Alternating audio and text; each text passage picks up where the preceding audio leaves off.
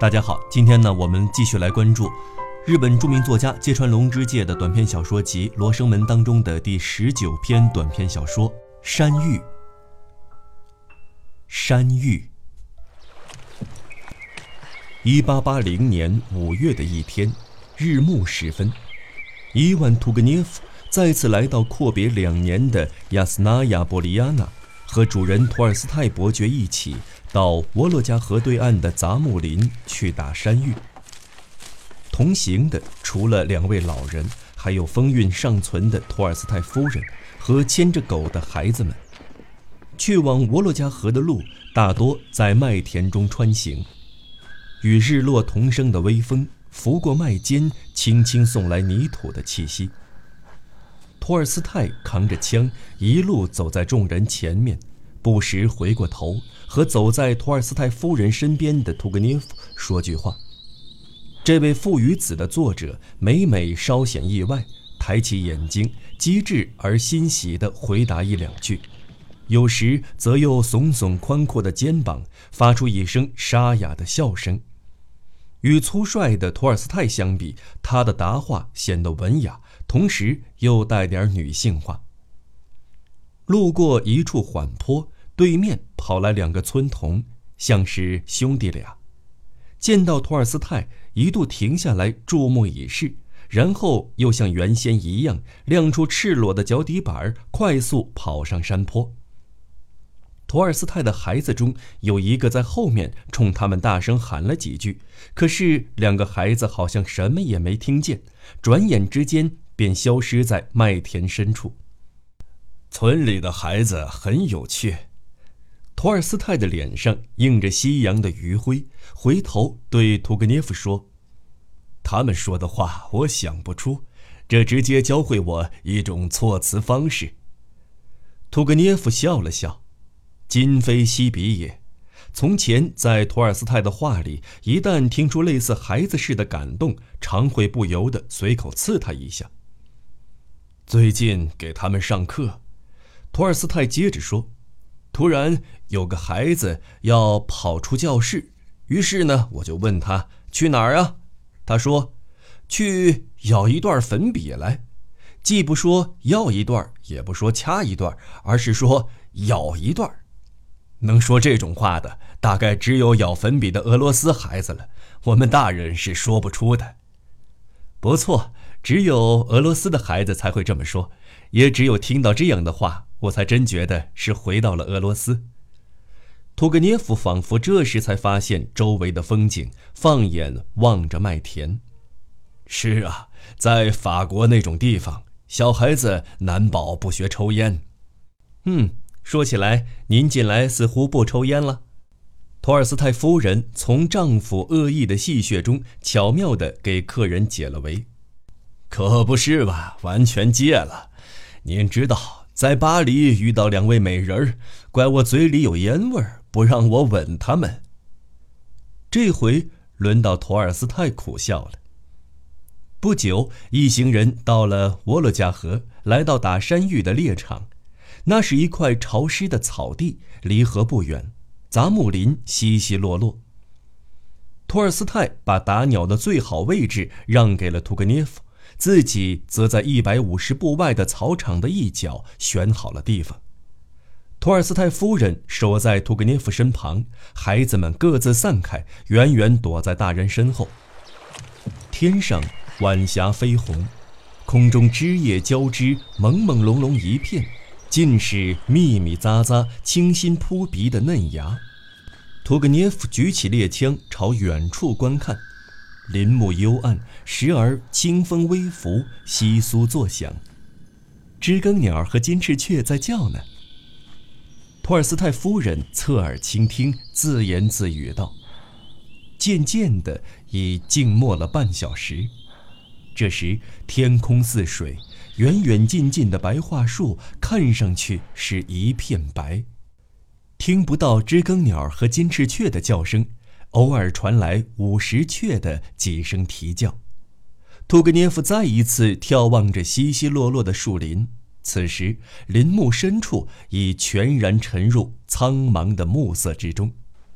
忽然一声枪响，响彻林间，回音尚未消失，等在后面的几个孩子已经和狗争相去捡猎物了。您先生抢头功了，屠格涅夫微笑着回头对托尔斯泰夫人说。不一会儿，二儿子伊利亚从草丛中跑来，告诉母亲，父亲打到了山芋。屠格涅夫问道：“谁找到的？”“多了，多了，发现的，当时还活着的。”伊利亚又转向母亲，两颊泛着红润，叙说发现山芋的经过。屠格涅夫的脑际闪现出《猎人日记》中的一个小品的场景。伊利亚走后，一切又恢复了原先的静寂。幽暗的林木深处，散发出不知是春枝的嫩芽味儿还是潮湿的泥土气息。其中间或远远传来几声倦鸟的啼叫，那是青斑鸟。屠格涅夫立刻回答道。青斑鸟突然停止啼叫，随后暮色笼罩的林间，所有鸟鸣戛然而止，空中连一丝风都没有，在毫无生气的林木上，蓝色愈见深沉。一只灰头麦鸡孤寂地叫着，掠过头顶。等到枪声再起，划破林间的寂寞，已是一小时之后了。即便打到山芋。列夫·尼古拉耶维奇也比我强。屠格涅夫面带笑意，耸了耸肩。孩子们的追赶声，多了不时的吠叫声。等这一切再度静下来，满天已是点点寒星，灿然烂然。此刻极目望去，林中已悄然弥漫着夜色，树枝纹丝不动。二十分钟，三十分钟。随着时间沉闷的推移，掩映在暮色里的湿地，不知不觉自脚下漫然升起一层薄明的春霭。他们周围连一只山芋的影子也没看见。今天是怎么回事？托尔斯泰夫人的自语带点同情的意味。很少有这样的情景啊，夫人，您听，夜莺在叫呢。屠格涅夫有意岔开话题。黑暗的林子深处的确传来夜莺欢快的叫声，二人沉默了片刻，各自想着心事，一面静静地听夜莺的歌声。刹那间，照屠格涅夫自己的话说，能感知那刹那间的唯有猎人。就在这刹那间，对面草丛里，毫无疑问，随着一声啼鸣，有只山芋飞了起来。山芋白色的羽毛在低垂的枝叶间若隐若现，在夜色中将消失未消失之际，屠格涅夫迅速举起枪，扣动了扳机。枪声伴着一抹烟尘和短促的火光，久久回荡在寂静的林间。打中了吗？托尔斯泰走过来，大声问道：“当然打中了，像石头一样掉下来。”孩子们领着狗已经聚集到屠格涅夫身边，去找找。托尔斯泰吩咐几个孩子，孩子们抢先与狗四处寻找，可找来找去，始终没有找到打中的山芋，多了也没完没了地转悠着，有时趴在草丛里不满地哼唧几声。最后，托尔斯泰和屠格涅夫也帮孩子们一起找，可是连根山芋的羽毛都没见到，不知道哪儿去了。好像没有。二十分钟，托尔斯泰站在黑暗的林间，对屠格涅夫说道：“怎么会没有呢？明明看见像石头一样掉下来了。”屠格涅夫一边说，一边巡视着草丛。打是打中了。打中的或许是羽毛，这样往下掉之后就逃掉了。不会，不会，只是打中羽毛。我确实打中了。托尔斯泰皱起粗重的眉毛，满脸疑惑。这样的话，狗该找得到，只要打中多了，就能叼在嘴里找回来。真的是打中了，我也没办法。图格涅夫抱着枪，做了一个无可奈何的手势。打没打中这点事儿，小孩子都能看得出来。我一直瞧着呢。托尔斯泰嘲弄似的盯着对方。那狗怎么样？狗怎么样？我管不着，我只是把我所看到的告诉你。总之，像石头一样掉下来了。屠格涅夫从托尔斯泰的目光里看到一种挑战的神情，不觉尖声说道：“就像石头一样掉下来了，我敢说。但多了，不可能找不到。”这时，幸好托尔斯泰夫人笑着向两位老人走来，形若无事地为他们解围。夫人建议今晚就算了，还是先回家的好，等明早再打发孩子们来找。屠格涅夫立刻表示赞成，遵命。明天就真相大白了。是呀，明天就真相大白了。托尔斯泰仍不甘心。不怀好意的反话正说，猛地转身离开屠格涅夫，径自走出林子。屠格涅夫回到卧室，已经是夜里十一点多了，总算一个人静了下来，便颓然坐在椅子上，茫然环视着四周。卧室是托尔斯泰平日使用的书房，在烛光的映照下，高大的书架。壁龛中的半身像，三四张相框挂在墙上的鹿头，围绕在左右，毫无半点色彩，一片冷冰冰的气氛。但不论如何，对今晚的屠格涅夫来说，一人独处反觉得高兴，真是奇怪。回到卧室之前，和主人一家围着茶桌闲谈，消磨时间。屠格涅夫尽其所长，谈笑风生，而托尔斯泰仍是一脸阴沉，很少开口，令屠格涅夫既恼火又不安，所以对一家老小比平时更加殷勤，故意不去理会主人的沉默。每逢屠格涅夫妙语连珠，一家人便发出愉快的笑声，尤其是孩子们，看他生动地模仿汉堡动物园里的大象叫。巴黎咖啡馆侍应生的举止更是笑得前仰后合，可是大家越高兴，屠格涅夫心里越是感到窘迫。最近出了一位有希望的新作家，你知道吗？话题转到法国文学界时，这位浑身不自在的社交家终于忍不住，故作轻松地问托尔斯泰：“不知道叫什么名字？”莫泊桑，莫泊桑。具有犀利的洞察力，至少是现实少有的一位作家。我包里有他的一本小说《戴家楼》，有空可以看看。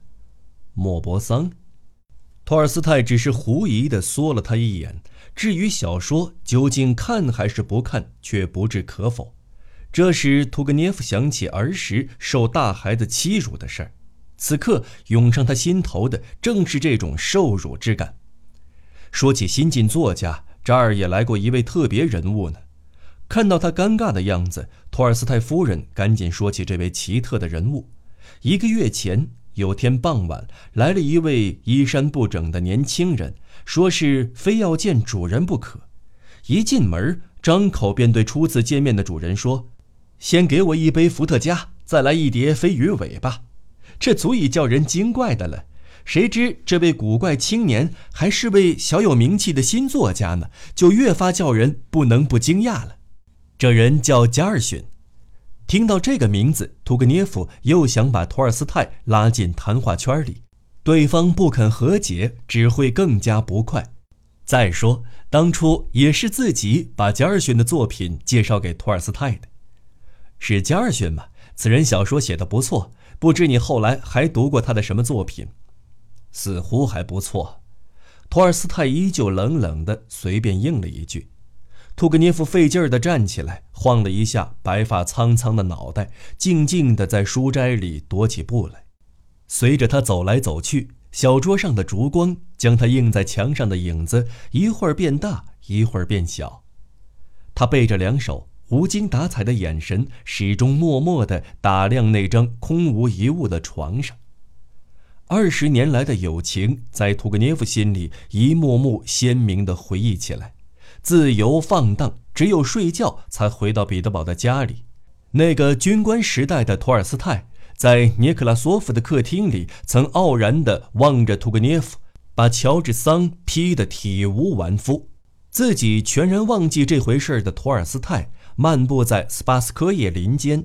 驻足感叹夏日流云之美，写三个轻骑兵时的托尔斯泰，还有最后在菲特家两人怒目相视，紧握拳头，数落对方一切不是的托尔斯泰。这些回忆里，无论哪桩，都可看出托尔斯泰的倔强。他压根儿看不到别人真实的一面，总认为别人的所作所为都是虚伪的。这倒不限于别人与他，形式上发生矛盾的时候，即便别人和他同样放浪成性，他可以原谅自己，却不肯宽恕别人。别人倘像他一样感叹夏日流云之美，他当即就会表示怀疑。他之憎恶乔治桑，也是因为对他的真诚抱有怀疑。他和屠格涅夫曾一度绝交，包括这次。屠格涅夫说打中了山芋，而他托尔斯泰马上觉得嗅到了谎言的味道。屠格涅夫深深地叹了口气，忽然在壁龛前停住了脚。壁龛中的大理石像在远处烛光的映照下，影子摇曳不定。那是列夫的长兄，尼古拉·托尔斯泰的半身像，与自己情谊深厚的尼古拉已成为故人。不知不觉，二十多年的岁月逝去了。如果这列夫能够体谅人，哪怕只有尼古拉的一半呢？图格涅夫寂寞的一直凝视着昏暗的头像，全然不觉春夜已深。翌日清晨。图格涅夫提早到二楼的客厅，这是主人家的专用餐厅。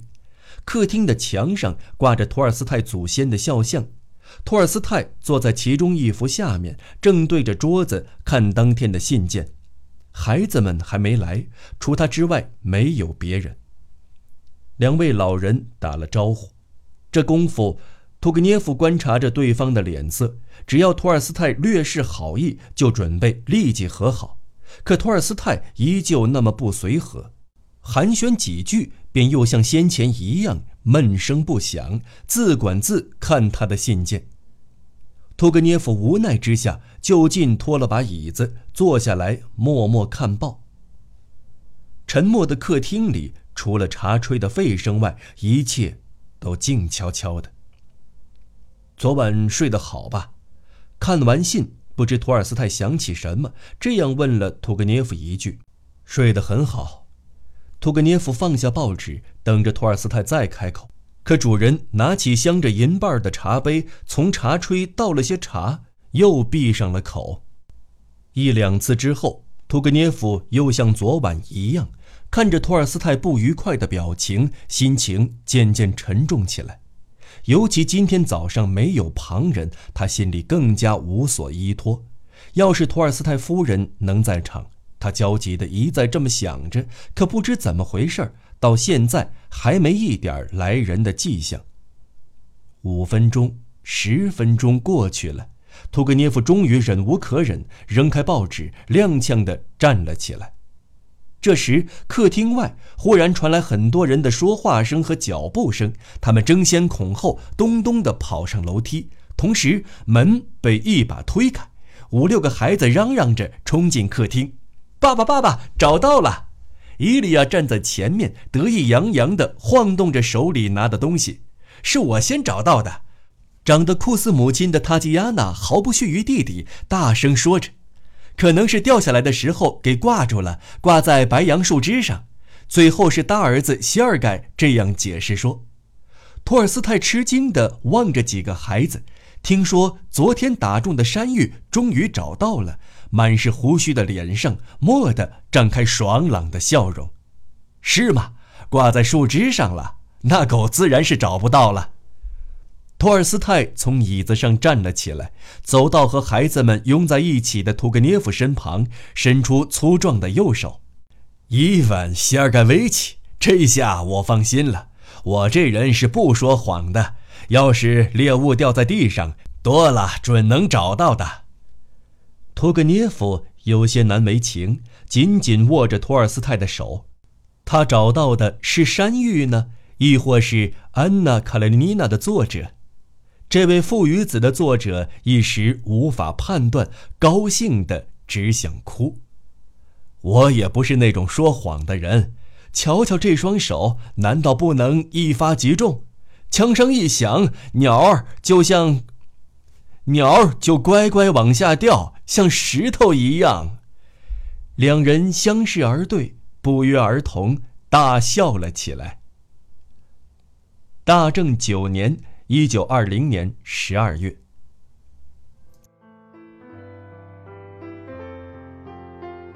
好了，朋友们，《山芋》这篇作品呢，就为您先播讲到这里了。欢迎您订阅微信公众号“影子兵”，或者订阅我们的播客平台，关注我们更多的作品。下期节目我们再见。